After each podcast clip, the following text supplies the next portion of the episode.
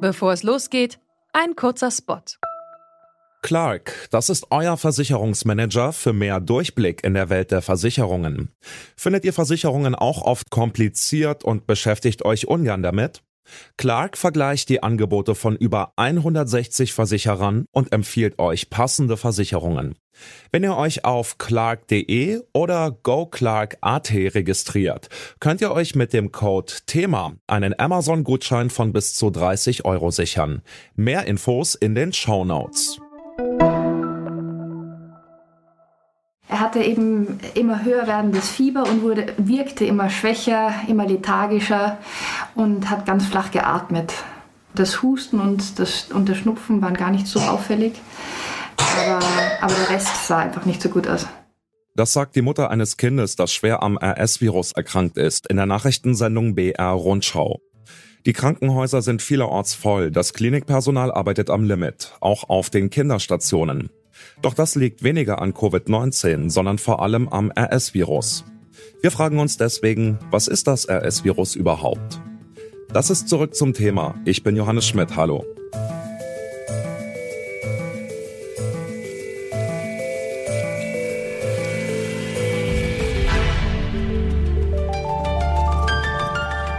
Zurück zum Thema. Schnupfen, Husten, Fieber oder Atemnot. Diese Symptome haben wir in den letzten zwei Jahren zur Genüge besprochen. Aber nicht nur das Coronavirus macht uns da zu schaffen, sondern auch das sogenannte respiratorische Systizialvirus oder kurz RS-Virus. Das ist ein weltweit verbreiteter Erreger, der die oberen und unteren Atemwege befällt. Das Virus wird wie das Coronavirus über Tröpfcheninfektion übertragen, also zum Beispiel beim Sprechen, Husten oder Niesen. Die meisten Menschen erkranken nur leicht, ähnlich wie bei einer Erkältung oder einer leichten Grippe. Bei schweren Verläufen allerdings kann es zu einer Bronchitis oder einer Lungenentzündung kommen. Und es sind vor allem Säuglinge oder Kleinkinder, die besonders schwer erkranken. Letztes Jahr war die RSV-Welle so gut wie ausgeblieben. Dieses Jahr sieht es aber ganz anders aus. Schon jetzt werden laut Robert Koch Institut mehr als doppelt so viele Kleinkinder mit Atemwegsinfekten in Kliniken eingewiesen wie in den Jahren vor der Corona-Pandemie. Und das RSV breitet sich auch unüblich früh aus. Normalerweise treten die meisten RSV-Infektionen erst im Januar oder Februar auf. Die Infektionszahlen dürften also noch einmal deutlich ansteigen. Weshalb sich in diesem Jahr besonders viele Kinder und Säuglinge mit dem RS-Virus anstecken und schwer erkranken, das habe ich Wieland Kies gefragt. Er ist Direktor der Klinik für Kinder- und Jugendmedizin am Universitätsklinikum Leipzig. Zuerst wollte ich von ihm wissen, wie die Lage auf den Kinderstationen momentan ist. Also bei uns im Haus sind sie gut belegt. Wir spüren das natürlich vor allem in unseren Ambulanzen. Es stellen sich häufig Familien mit ihren hustenden, fiebernden, doch manchmal in Atemnot befindlichen Kindern vor. Und wir müssen dann entscheiden, geht es zu Hause oder brauchen die Kinder Sauerstoff und müssen aufgenommen werden. Eine ähnliche Situation ist überall in Sachsen zum Teil auch so, dass die Kliniken an Kapazitätsgrenzen stoßen. Die Situation ist auch deutschlandweit so. Also ich weiß die Zahlen aus Berlin, aus Köln, aus Kiel und aus München, also überall ähnliche Situationen. Ja, warum gibt es denn so viele Fälle in diesem Jahr? Was weiß man denn? Das RSV-Virus verläuft ähnlich wie die Grippe, so in Wellen. Also 2018 hatten wir in Leipzig in unserer Klinik massiv mit RSV zu kämpfen. Das heißt, die Kinder hatten mit RSV zu kämpfen. Wir hatten einen Monat, auch typisch kommt gleich, zweiter Punkt im Herbst, wo wir acht Kinder künstlich beatmen mussten. Also es ist nicht jedes Jahr gleich und dieses Jahr ist mal wieder ein RSV-Jahr. Zweiter Punkt, ich habe es schon angedeutet, RSV-Viren mögen so ein bisschen kalt und nieselig.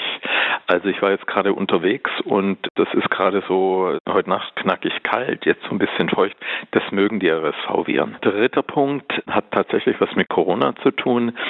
Viele Kinder waren im Lockdown, jetzt waren die Kitas, die Schulen wieder geöffnet, die Kinder stecken sich wieder an und bumm, haben wir eben nicht vereinzelt Kinder, die RSV-Virus-Infektionen haben, sondern viele. Letzter Punkt, das ist aber gesunder Menschenverstand, aber nicht wirklich bewiesen. Kinder haben sich in den letzten zwei Jahren weniger mit allem Möglichen infizieren können.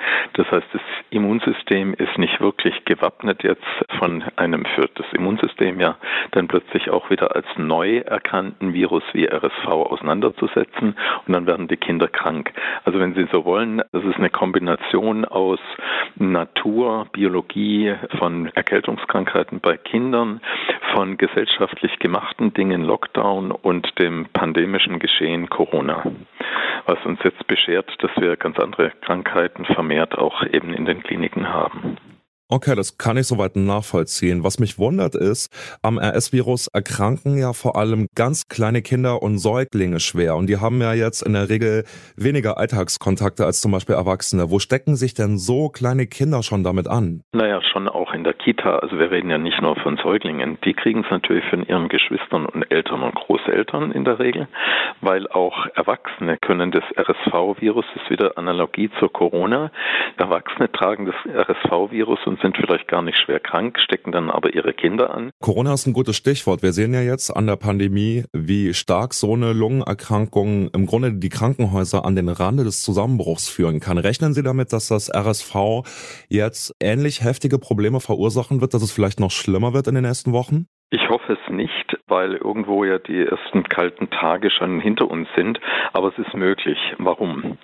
Wenn wir weiter in unserem Gesundheitswesen so vor uns hin liberalisieren und alles käuflich machen, alles dem schnöden Mammon, also Geld untertan machen, dann werden wir nicht das letzte Corona erlebt haben.